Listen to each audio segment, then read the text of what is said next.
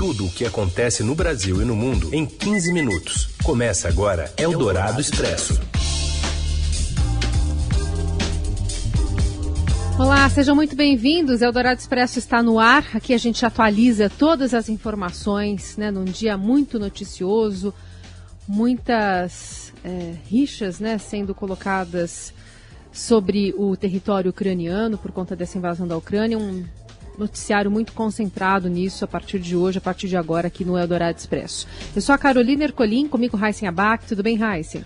Oi, Carol, boa tarde para você, boa tarde, ouvintes que estão com a gente no FM 107,3 da Eldorado, no nosso aplicativo, no site e também para quem nos ouve em podcast em qualquer horário.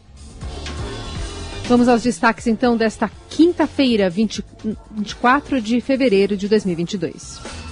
A Rússia lança ataques à Ucrânia por terra, mar e ar. Acompanhe em instantes, direto de Kiev, as informações do enviado especial do Estadão, Eduardo Gaia. A ação militar russa também causa tensão na economia mundial, com queda generalizada das bolsas de valores. Aqui no Brasil, o dólar está em alta. E ainda a análise do conflito com a participação de Roberto Godoy e a situação de jogadores brasileiros que atuam no futebol da Ucrânia. Eldorado Expresso. Tudo o que acontece no Brasil e no mundo em 15 minutos. A Ucrânia, que está sendo atingida por uma segunda onda de mísseis, de acordo com um assessor próximo do presidente Volodymyr Zelensky, um dirigente do Ministério do Interior da Ucrânia disse que centros de comando em diversas cidades, inclusive Kiev, foram alvos de ataque por mísseis. De acordo também com dirigentes ucranianos, a primeira onda de bombas começou pouco depois do anúncio feito pelo presidente Vladimir Putin de que seria iniciada uma operação militar. E também testemunhas da agência Reuters dizem que há uma fumaça preta saindo de prédios do Centro de Inteligência do Ministério da Defesa da Ucrânia. Pelo menos 18 pessoas morreram na cidade de Odessa em um ataque de acordo também com autoridades da região.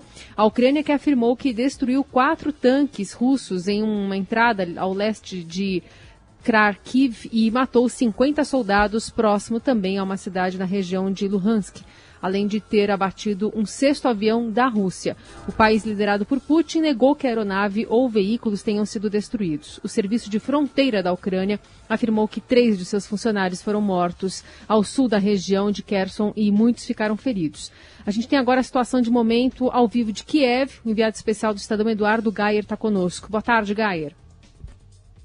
Oi, Carol, boa tarde para você, para todo mundo que nos acompanha na Rádio Eldorado. Aqui já é noite em Kiev e, claro, quando chega a noite a situação começa a ficar um pouco mais tensa. Eu estou falando nesse momento de um hotel que fica no centro de Kiev, próximo à Praça da Independência. E neste momento a informação que a gente tem é que os funcionários do hotel acabaram de evacuar. Nós estamos aqui, os os hóspedes tentando buscar aqui informação, se nós podemos ficar de fato aqui no hotel. A situação vai ficando um pouco mais tensa nesse momento em que o país passa por uma segunda onda de bombardeio. Você chegou a presenciar algum tipo de, de, bombardeio mais próximo de você aí em Kiev? E como é que está essa circulação das pessoas por, eh, nessa busca né, de, de bunkers ou até de mantimentos para se manter nos próximos dias em casa? Está uma busca já por, por alimento, Carol, uma corrida contra o desabastecimento e já vemos as prateleiras dos supermercados vazias. Realmente a situação vai ficando bastante complicada por aqui em Kiev. A movimentação nas ruas é praticamente inexistente. Os tanques estão nas ruas, os tanques do exército, para tentar contra, controlar a passagem é, das pessoas, para que todo mundo fique em casa o máximo de tempo possível. Bunker só em caso de disparo do, da sirene de emergência que não voltou a tocar aqui em Kiev desde o primeiro ataque. Não presenciei nenhum ataque aqui próximo de mim, infelizmente. Eu cheguei a escutar barulho, ver alguma claridade maior no céu, mas os ataques ficaram concentrados aqui em Kiev, em áreas militares que são mais distantes da cidade. Eduardo Gayer, direto de Kiev. Fique bem, fique seguro, Gayer. Bom trabalho para você. Obrigado, gente. Até a próxima. E no fim da manhã, o presidente da Ucrânia, Volodymyr Zelensky, afirmou em seu Twitter que a Rússia tenta ocupar a área da cidade de Chernobyl, localizada no norte da Ucrânia. Segundo o líder do executivo ucraniano, as forças de defesa estão lutando para evitar que uma tragédia igual à de 1986 se repita. Para Zelensky, esta é uma declaração de guerra em toda a Europa. O acidente da usina de Chernobyl, em 26 de abril de 1986, perto da cidade de Pripyat, no norte da Ucrânia, costuma ser descrito como o pior desastre nuclear da história. A explosão inicial de um reator matou ao menos 30 pessoas e expôs milhões a um nível perigoso de radiação. Em sua análise, o especialista em defesa e colunista da Rádio Dourado, Roberto Godoy, afirma que a situação entre Rússia e Ucrânia neste momento é resultado do que ele chamou de falha grotesca da inteligência ocidental. A Rússia, na verdade, ela vem se preparando para esse momento há bastante tempo. A gente pode dizer que ela, a rigor, começou a preparar essa ofensiva no momento em que terminou da Crimeia, lá em 2014. Ninguém começa a criar centros de reabastecimento, centros de suprimentos, áreas de escape médico, de socorro médico, à toa. Falhou fundamentalmente a inteligência ocidental. Por exemplo, em relação a um dos relatórios apresentados à Comissão de Forças Armadas do Congresso americano, esses fatos foram relatados e apresentados como maneira de intimidação em relação aos separatistas. Bastava olhar o tamanho da infraestrutura, provavelmente. Ninguém criaria uma infraestrutura daquele tamanho prevendo um eventual movimento de rebeldes que somam no máximo 30 mil soldados. Ao ouvir o som dos bombardeios na região de Mariupol, no leste né, da Ucrânia, Godoy identificou qual era o tipo de munição usada e disse que o país seguiu o padrão moderno de guerrear.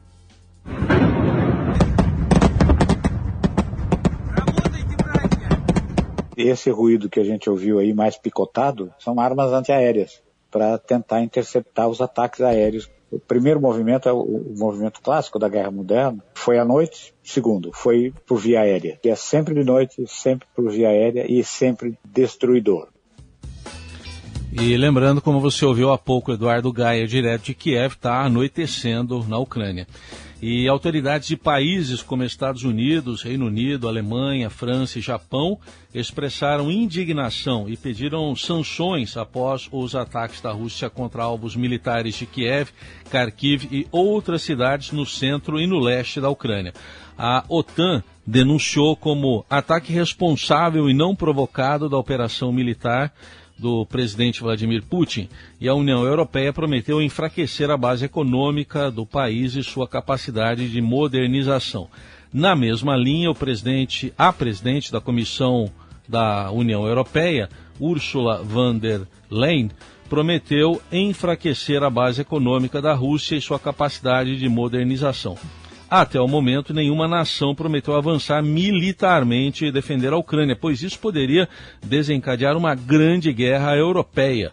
O presidente russo Vladimir Putin alertou que qualquer interferência levaria a consequências, palavras dele, que você nunca viu na história. E o Ministério das Relações Exteriores brasileiro divulgou nota pedindo a suspensão imediata das hostilidades. O texto diz que o governo do Brasil acompanha com grave preocupação a deflagração de operações militares pela Rússia contra alvos na Ucrânia e pede solução pacífica para o conflito. A nota é a primeira manifestação oficial do governo brasileiro após o agravamento da situação. O presidente Jair Bolsonaro discursou na manhã desta quinta por cerca de 20 minutos em um evento em São José do Rio Preto, no interior de São Paulo, mas não fez nenhuma menção à invasão da Ucrânia pela Rússia. Em entrevista à Rádio Dourado, na manhã desta quinta, o ministro do Supremo Tribunal Federal, Luiz Roberto Barroso, condenou a invasão russa e se disse temeroso dos riscos sistêmicos da ação do país europeu. Como cidadão, eu vejo com grande apreensão e descontentamento. Qualquer solução que não seja uma solução pacífica é alguma coisa que, para o modo como eu penso a vida, cai mal. Portanto, eu vejo com, com preocupação pela vida das pessoas e pelos riscos sistêmicos para o mundo de uma maneira geral. Nós já estamos enfrentando uma pandemia persistente há dois anos e não precisamos de guerras entre, o que é pior, potências nucleares. Uma segunda nota do governo federal foi divulgada com orientações para os brasileiros na Ucrânia. Diz que a embaixada do Brasil em Kiev permanece aberta e dedicada à proteção dos cerca de 500 cidadãos brasileiros no país. Nenhum plano de retirada desses cidadãos brasileiros da zona de guerra foi mencionado. Reverberações também na economia. O dólar segue subindo com a aversão ao risco global após a invasão russa.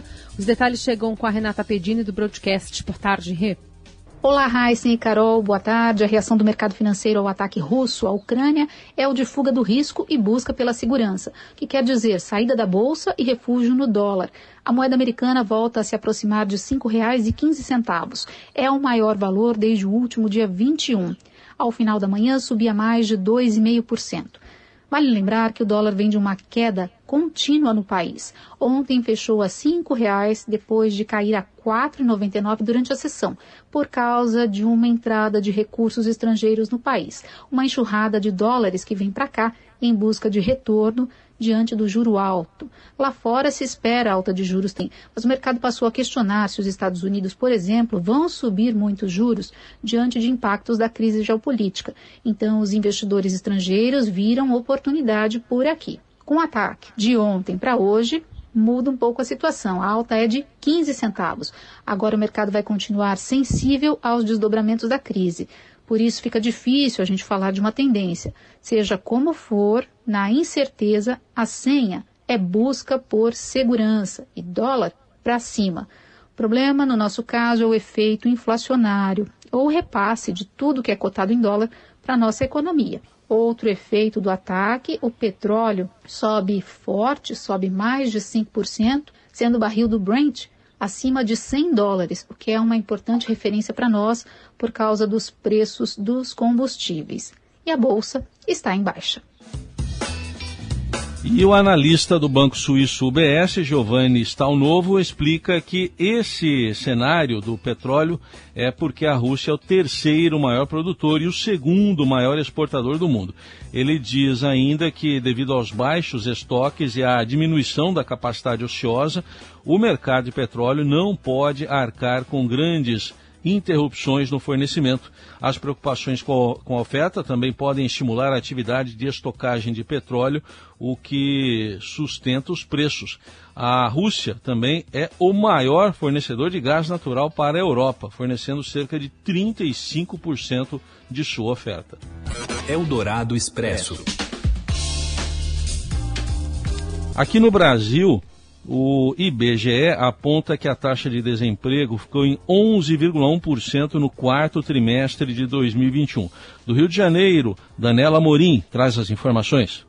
A taxa de desemprego no Brasil desceu a 11,1% no quarto trimestre de 2021, de acordo com os dados da Pesquisa Nacional por Amostra de Domicílios Contínua, a PNAD contínua, divulgados pelo IBGE. No ano de 2021, a taxa de desemprego média foi de 13,2%, a segunda maior da série histórica, atrás apenas do recorde de 13,8% visto em 2020. No último trimestre do ano passado, ainda havia 12 milhões de desempregados, mas quase 2 milhões e 800 mil brasileiros passaram a trabalhar, elevando o total de pessoas ocupadas no país a um ápice de 95 milhões e 747 mil. No entanto, a melhora ainda é marcada por um emprego mais precário. O trabalho sem carteira assinada no setor privado e o trabalho por conta própria subiram a patamares também inéditos. O número de pessoas atuando na informalidade atingiu um recorde de quase 39 milhões. Como consequência desse fenômeno e também da inflação elevada, o rendimento médio dos trabalhadores ocupados encolheu 3,6% em apenas um trimestre, para R$ 2.447, o menor patamar da série histórica iniciada em 2012. Em relação a um ano antes, os trabalhadores receberam, em média, 295 reais a menos. Embora haja mais pessoas trabalhando, a massa de salários em circulação na economia encolheu mais de 4 bilhões de reais no período de um ano para pouco mais de 229 bilhões de reais. Você ouve Eldorado Expresso.